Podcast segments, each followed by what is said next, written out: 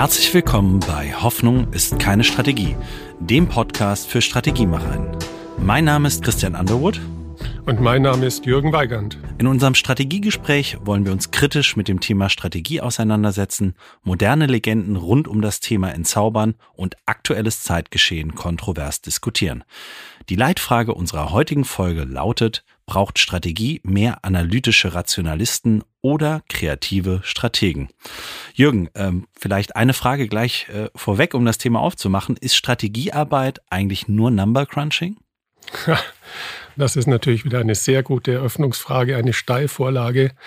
Natürlich ist es nicht nur Number Crunching und ähm, Analytik ist natürlich notwendig, aber es braucht auch Kreativität. Es braucht auch die Intuition, das Richtige anzugehen und im richtigen Weg zu sein. Mhm. Wenn ich jetzt äh, an meine Zeit zurückdenke, auch ein bisschen an ja, nicht Schulbank, aber äh, Unibank, dann war es immer viel Rechnen äh, am Ende des Tages, äh, besonders in der Analyse. Und ich glaube, da ist das auch wichtig, wenn man sich ein Bild über die eigene Realität verschaffen will, dann hilft es, wenn man da ein bisschen Klarheit hat ne? und äh, in Zahlen geht. Und da, da ist man vor Modellen und Methoden, kann man sich ja da fast gar nicht retten. Das ist so. Und wir sprechen ja hier im Wesentlichen über Strategie im Wirtschaftsbereich. Mhm. Und Wirtschaft hat halt einfach mal was mit Zahlen zu tun. Da komme ich nicht drum herum. Ja. Viele Menschen haben Angst vor Analytik, mhm. weil das bedeutet, ich muss mich mit Zahlen beschäftigen, ich muss rechnen, ausrechnen, mhm. vergleichen und das alles mit Methoden, die ich irgendwann vielleicht mal in der Schule oder in der Uni gelernt habe. Und ich stelle dann fest, ähm, wenn ich überhaupt wissen will, wie gut wir sind, wo wir hinlaufen, dass ich dann wieder Zahlen brauche dann ist das etwas, was der Stratege einfach können muss. Mhm. Und vielleicht nicht im Detail, aber zumindest muss der Stratege wissen, was es braucht, an welchen quantitativen Messpunkten sich die Strategie orientieren soll. Mhm. Äh, meine, meine Erfahrung auch wirklich aus, äh, aus Kundenprojekten aus der Vergangenheit war auch, äh, man spricht immer von Marktanteilen, die man da so hat, aber die sind mal ja mehr schlecht als recht aus dem Bauch heraus geschätzt und äh, wie, äh, wie groß das theoretische Marktpotenzial ist, weiß man am Ende des Tages eigentlich gar nicht, weil man noch nicht mal wüsste, wie man es berechnen kann. Naja, wir leben ja in einer Welt äh, voller Unsicherheiten. Mhm. Ähm, Information äh, ist nicht nur eine hohe Schuld, sondern ist meistens auch unvollständig und nicht perfekt. Wenn wir Theorie anwenden wollen, dann müssen wir uns dessen einfach bewusst sein. Mhm. Ähm, Marktanteile, ja, die kann man aus dem Bauch raus schätzen oder es gibt Anbieter, die Daten mhm. entsprechend sammeln und aufbereiten. Mhm. Von daher muss man schon wissen, äh, in welcher Größenordnung man eigentlich denken muss. Das geht natürlich nicht ohne Daten. Äh, mhm. Daten bestimmen am Ende des Tages unsere Ergebnisse. Natürlich kann ich äh, von Zahlen weggehen und sagen, ja, qualitative äh, Indikatoren sind auch wichtig, aber oftmals ist bei qualitativen Indikatoren so ein Subjektivitätsgefühl mhm. dabei. Mhm. Und Zahlen vermitteln den Eindruck, objektiv zu sein. Mhm. Also es braucht beides aus meiner Sicht mhm. ähm, und man muss sich da schon auch ein bisschen als Stratege mit äh, beschäftigen und rein vertiefen. Mhm. Äh, meine Erfahrung so in der Vergangenheit oder auch in der Wahrnehmung des Themas war ja häufig ähm, auch vielleicht geprägt von großen Unternehmensberatungen, die ja in der Analytik zuerst mal verdammt viel Geld verdienen wollten und auch gerne Dinge mal tot analysiert haben. Also wie ist zum Beispiel auch die, also zum einen die Balance zwischen qualitativ und quantitativ? Ich glaube, die ist wichtig. Ich glaube aber, es braucht auch beides. Und wie sehr nimmst du das wahr, äh, wenn man sich da in Analysen verliert? Also worum geht's am Ende des Tages wirklich, wenn man analysiert?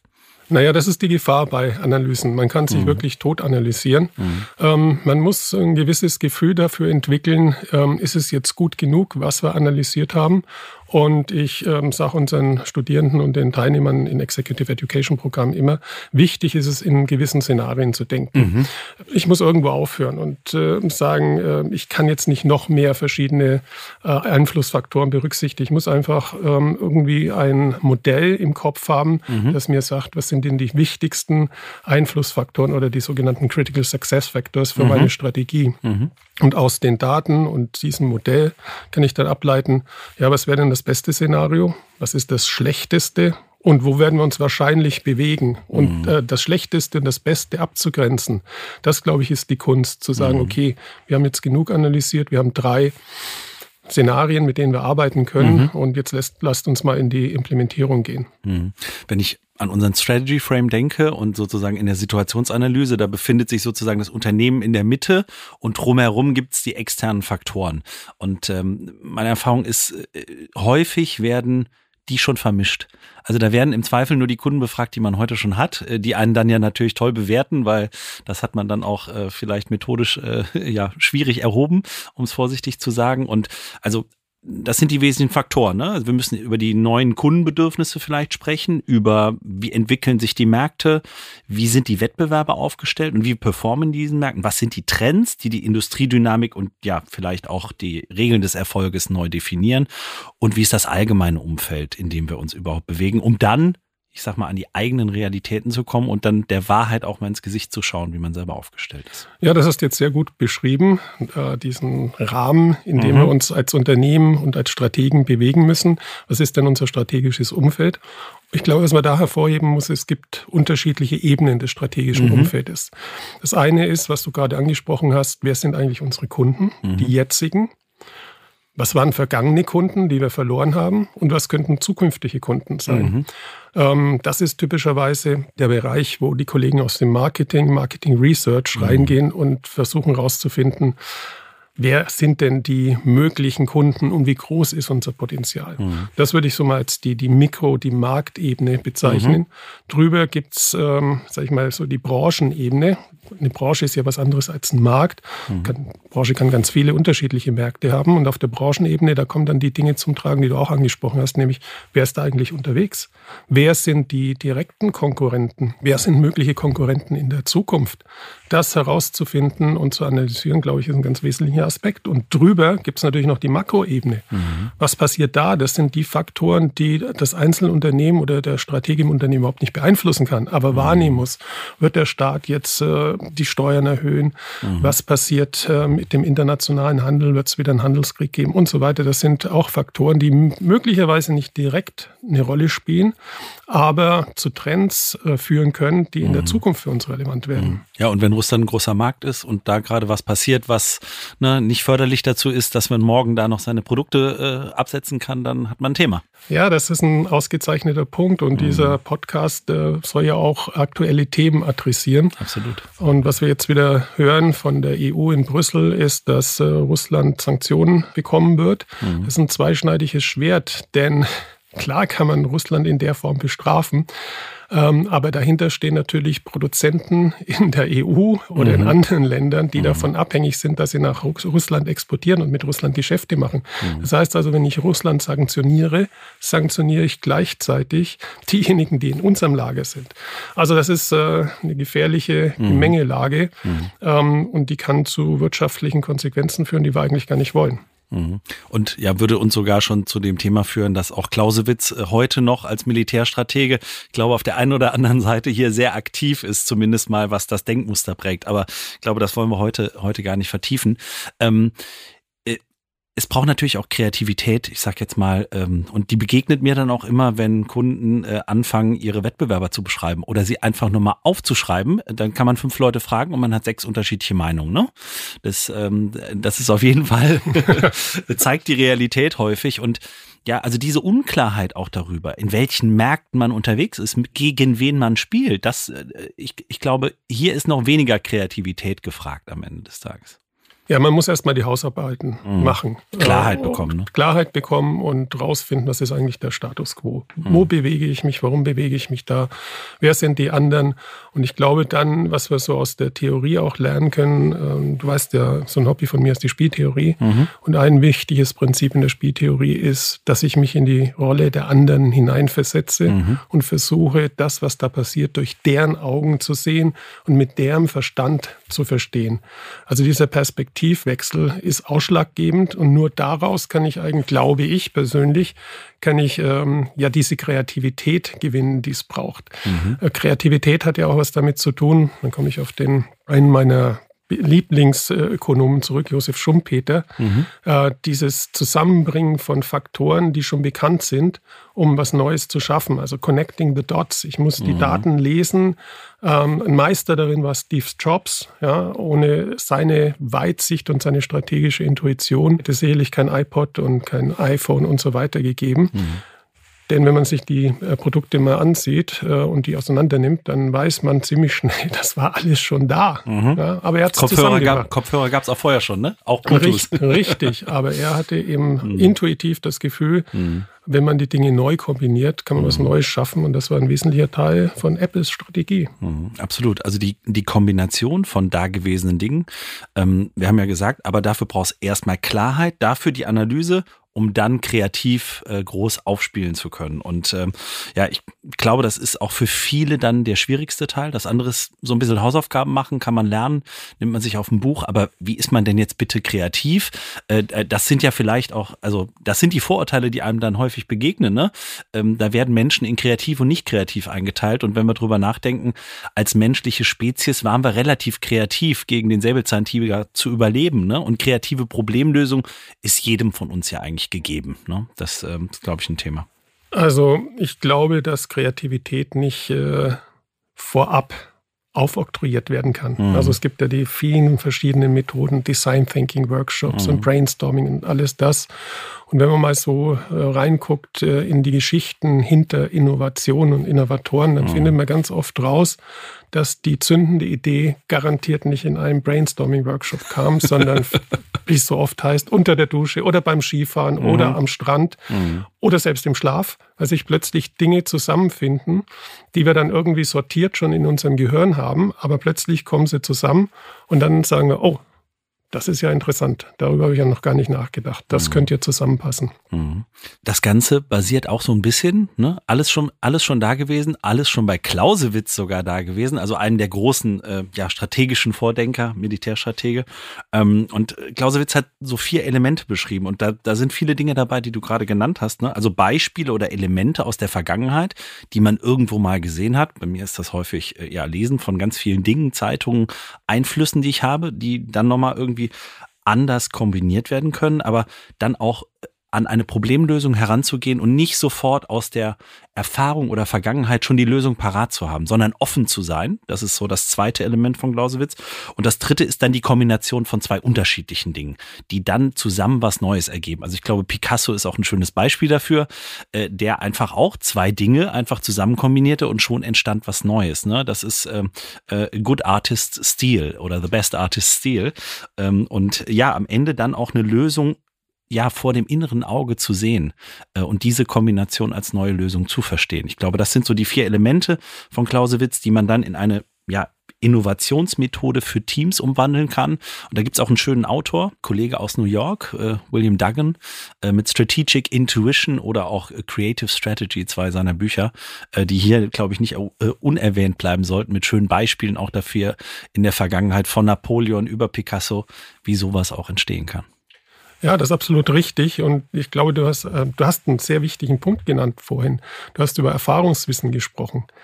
Äh, wenn ich kreativ sein will und innovativ, dann muss ich auch in der Lage sein, mich von der Vergangenheit zu lösen. Mhm. Vor allem, wenn die Vergangenheit sehr erfolgreich war. Ja. Die Erfahrungen der Vergangenheit sind Erfahrungen der Vergangenheit. Die können zwar unterstützend sein, aber wenn ich nach vorne denken will, muss ich versuchen, das mal abzuschalten. Also Erfahrungswissen kann sehr positiv sein, es mhm. kann aber mhm. auch sehr hinderlich für Innovation sein. Ähm, wenn ich das alleine nicht kann, dann sollte ich äh, das im Team versuchen, vor allem auch mit ähm, Teammitgliedern, die eigentlich von dem Gebiet, in dem wir uns jetzt gerade vielleicht bewegen, gar keine Ahnung haben. Mhm. Und dann sagen, ich muss mal eine dumme Frage stellen. Und diese Fragen sind meistens die besten Fragen. Mhm also Dinge auch in Frage stellen, die immer schon da gewesen sind. Ich hatte äh, gestern ein nettes Telefongespräch mit einem Kollegen aus einem äh, ja wirklich deutschen äh, deutschen Mittelstand, kleines kleines Unternehmen, Automobilliefer, Zulieferer, äh, der natürlich auch gerade vor großen Herausforderungen steht. Ne? Die E-Mobilität kommt, viele Dinge werden morgen da nicht mehr gebraucht, die man erfolgreich die letzten 20, 30, 40, 50 Jahre vielleicht im Familienunternehmen produziert hat, sehr, sehr gut Geld verdient hat und sich jetzt in neue Gefilde zu bewegen, fällt insbesondere dann auch, glaube ich, inhabergeführten Läden sehr, sehr schwer. Ne? diese, äh, ja, ich sag mal, diese Fahrtabhängigkeit dann auch zu verlassen.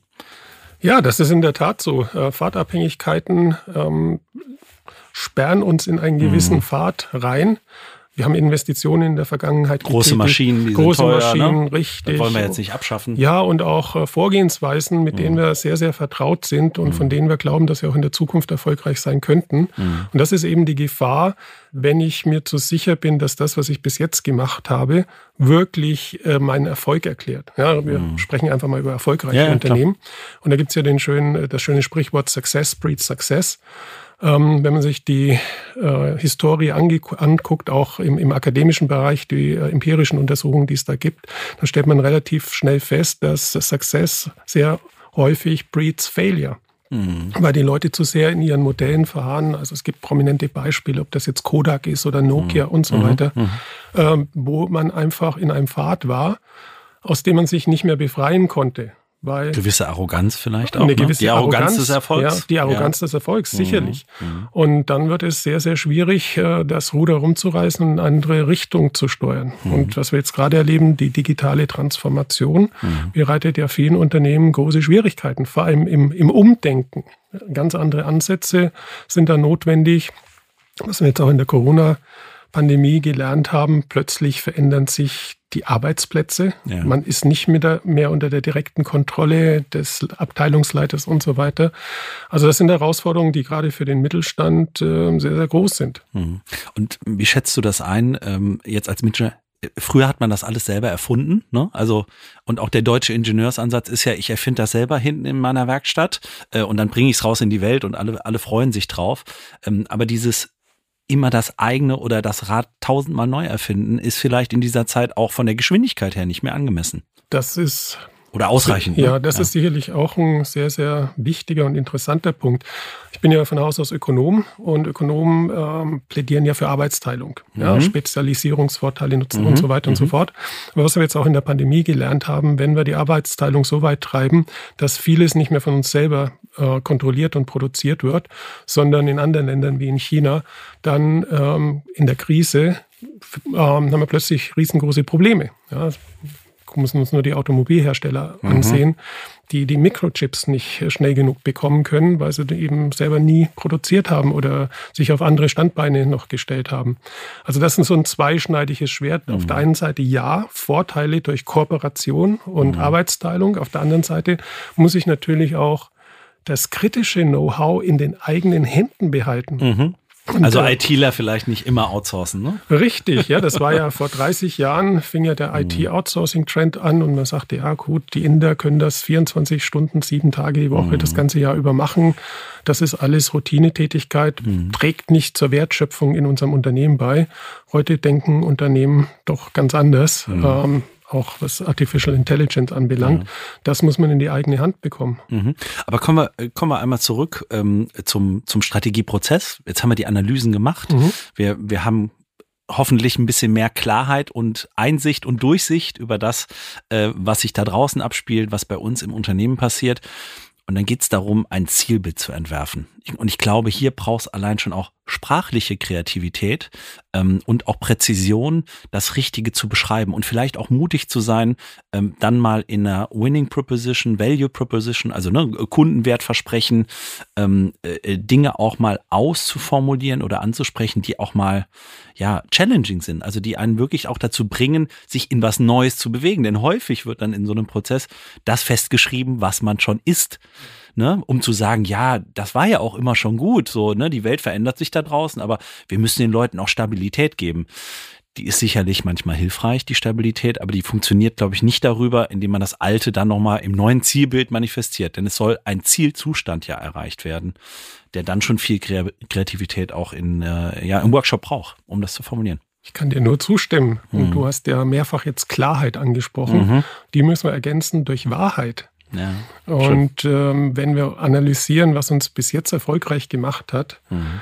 dann müssen wir auch ehrlich mit uns sein. Ist es wirklich das, was wir selber alles äh, bewegt haben, geschaffen haben, unsere Strategie? Mhm. Oder hatten wir einfach auch nur Glück, weil andere weniger gut operiert haben. Also das mhm. rauszufinden und ehrlich zu sich selbst zu sein, das ist ein entscheidender Faktor für den nächsten Schritt, nämlich mhm. diese Formulierung eines Zielbildes. Wo will ich denn eigentlich hin? Gibt ja diese großen Worte, Vision und so weiter. Aber am Ende ist es, was ist mein Zielhafen? Ja, ich gehe jetzt auf eine Reise, mhm. auf die ich natürlich auch intern alle mitnehmen will. Und äh, diese Reise kann ich nur äh, gut verkaufen, kommunizieren, wenn es klar ist, wo die Reise eigentlich hingeht.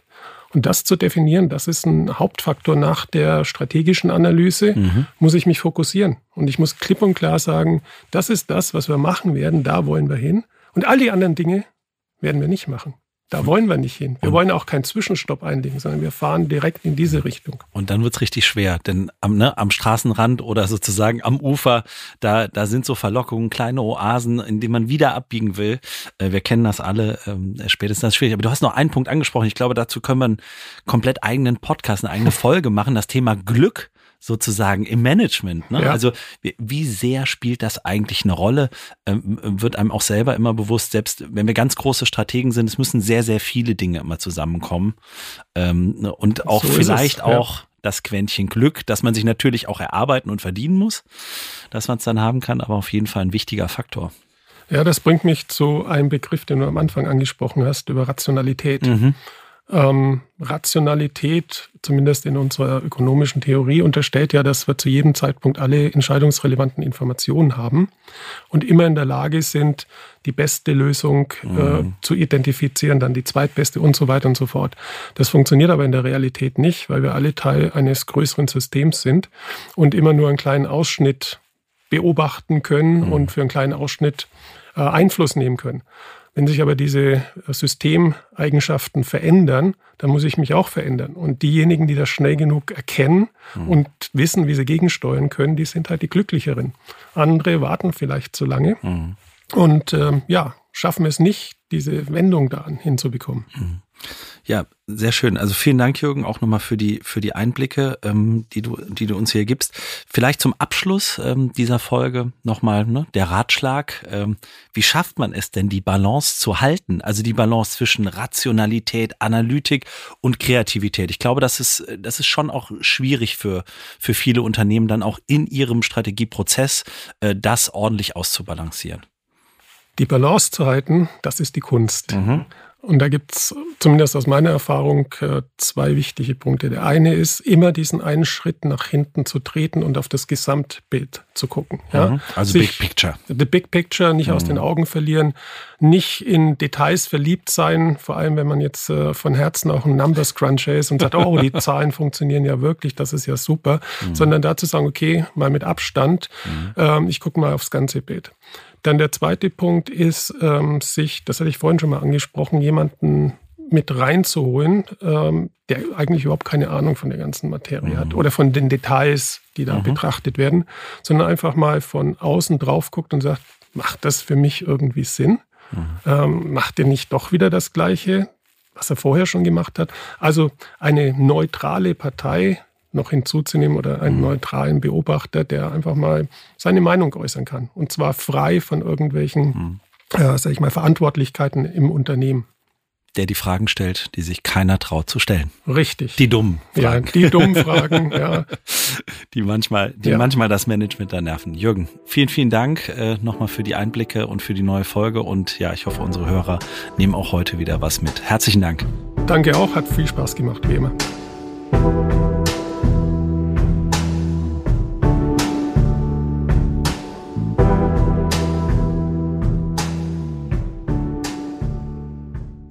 Werbung. Am 16. Mai ist es wieder soweit. Unser Strategy Summit findet statt. Die Strategiekonferenz für echte Strategiemacherinnen im deutschsprachigen Raum. Dafür haben wir wirklich ein tolles Programm zusammengeschraubt mit echten Strategiemacherinnen von der Front, die euch zeigen werden, wie ihr Strategie digital noch einfach besser machen könnt. Dafür haben wir unter anderem Speaker wie Mark Pollock, CEO der Tränkwalder Gruppe und Rüdiger Rath, CEO der Kencom Gruppe, mit am Start in Düsseldorf bei Infosys im Tech and Innovation Center. Was müsst ihr jetzt noch tun? Geht auf unsere Seite, findet ihr auch in den Shownotes www.strategy-summit.de und sichert euch jetzt euer Ticket mit dem Gutscheincode Community10. Community alles großgeschrieben und 10 als Ziffer. Wir freuen uns auf euch. Wir sehen uns in Düsseldorf. Ende der Werbung.